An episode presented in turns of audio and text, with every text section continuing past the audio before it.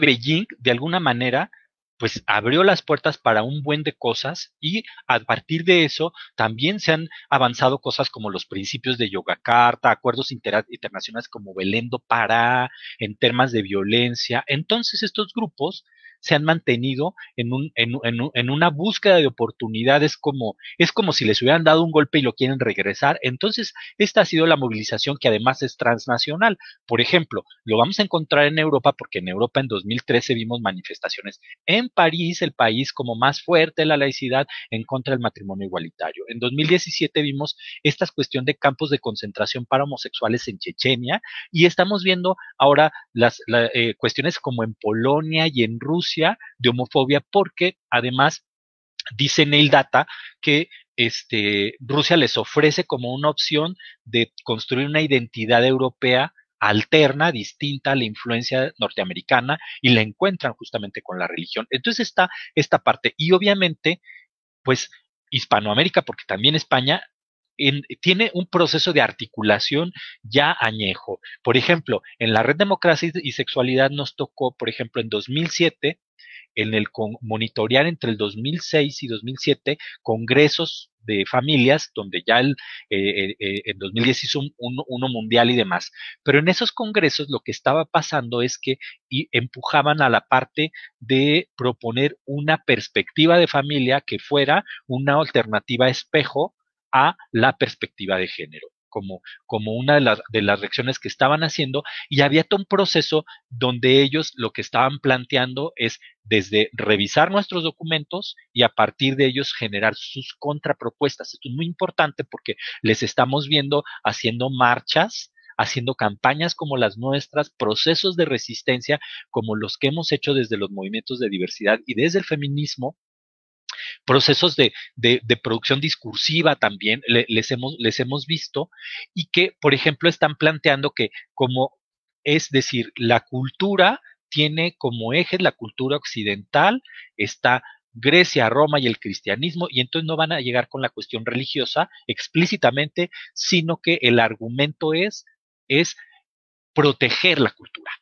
Eso es lo que nos van a decir. Aunque, bueno, en el trabajo que yo estaba haciendo práctico, eh, realmente en educación sexual, es muy sutil, pero los, cuando ves sus iniciativas para modificaciones de los libros de texto, las puedes equiparar perfectamente a las encíclicas católicas. Entonces, tenemos como toda esta parte que estuvieron cuajando desde el inicio del 2000, principalmente desde el inicio del 2000, como toda una rearticulación ya más elaborada, transnacional, pero que luego ha ido cuajando sobre todo en, en la segunda década de este milenio, ¿sí? Porque donde, donde ya, ya, hemos visto como cosas un poco más fuertes. Ya hemos visto, por ejemplo, y el discurso de ideología de género que ha tenido mucha fuerza en Europa y en toda Latinoamérica. Hemos visto esas campañas que están teniendo, que, que ya lo estaban haciendo desde antes, pero que eh, eh, con los mismos eh, posibilidades a través de las redes sociales y de comunicación y poder viajar, han, han tenido una articulación muy importante en Latinoamérica con España y también con Europa. Y entre unos países y otros se mandan guías, manuales, aparte que nos copian a nosotros, ya tienen sus estrategias. Es decir, por ejemplo, el bus de la libertad comienza en España, pero luego lo tenemos en México y luego lo tienen ustedes. ¿Sí? O tenemos con mis hijos no te metas que inicia en Perú, pero luego lo tenemos en México y luego también lo tienen ustedes. Y luego nos vamos a encontrar este, el, el, el, tema por ejemplo, que va, va a haber eh, situaciones importantes con el crecimiento de los evangélicos. Es decir, hay un elemento clave porque entonces el proceso de la secularización, donde se van así diversificando las posturas eh, eh, religiosas, ha hecho que crezca eh, los grupos evangélicos y entre los grupos evangélicos nos vamos a encontrar a grupos mucho más conservadores. Es decir, no lo podemos generalizar, o sea, no, es como de que todas las denominaciones evangélicas, pero sí, por ejemplo, aquí se hizo un, una encuesta en México eh, entre eh, un grupo eran los ateos agnósticos, otro grupo eran los que se definían como católicos, católicas, otro grupo más como eh, los que se llamaban bíblicos, cuando están los testigos de Jehová, por ejemplo, y los, los, grupos evangélicos. Entonces, por ejemplo, en matrimonio igualitario con adopción te vas a encontrar como el porcentaje de aceptación entre, entre eh, eh, digamos, ateos y agnósticos un poco más alto, luego más bajo entre católicos, luego más bajo entre bíblicos, testigos de Jehová y luego más bajo entre evangélicos, una cosa de, de acuerdo como un 8%, por ejemplo a diferencia que el otro está en 25-30%. Entonces, esta parte es muy importante porque este mismo proceso de secularización que va dejando que la religión se vuelva algo privado, entonces lo que empieza a crecer son los grupos evangélicos. Si nos vamos a encontrar, por ejemplo, países donde en, México tenemos candados importantes,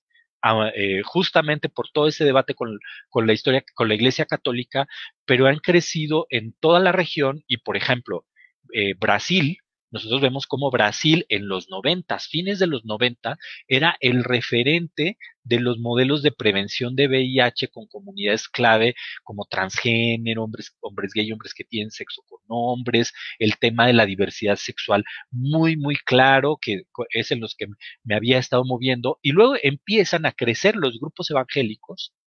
y entonces es al revés. Y que bueno, eh, ellos ahora, por ejemplo, en Brasil, eh, cuando alguien quiere ser, eh, lo, dice eh,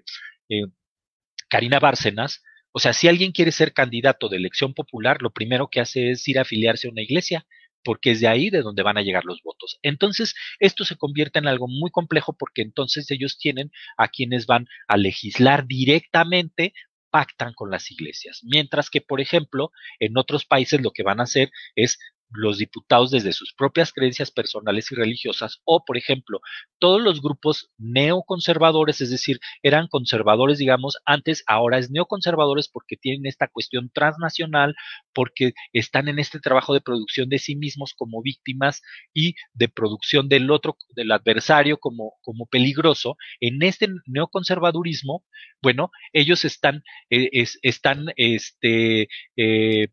formándose políticamente y entonces entran a los partidos políticos en los países. Bueno, lo vimos, por ejemplo, eh, este, en Bolivia, el tema después de que, de que sale Evo Morales, o sea, la declaración es con una Biblia. Es, o sea, estamos hablando del crecimiento de los evangélicos también con, con, un elemento importante donde hay un conservadurismo sexual todavía más fuerte, esta articulación está más politizada y que, bueno, esta parte donde ya los católicos habían estado articulados desde antes, ahora desde 2016 son católicos y evangélicos. Lo vimos, por ejemplo, en el en Colombia en 2016 se hizo se sometió para a, a,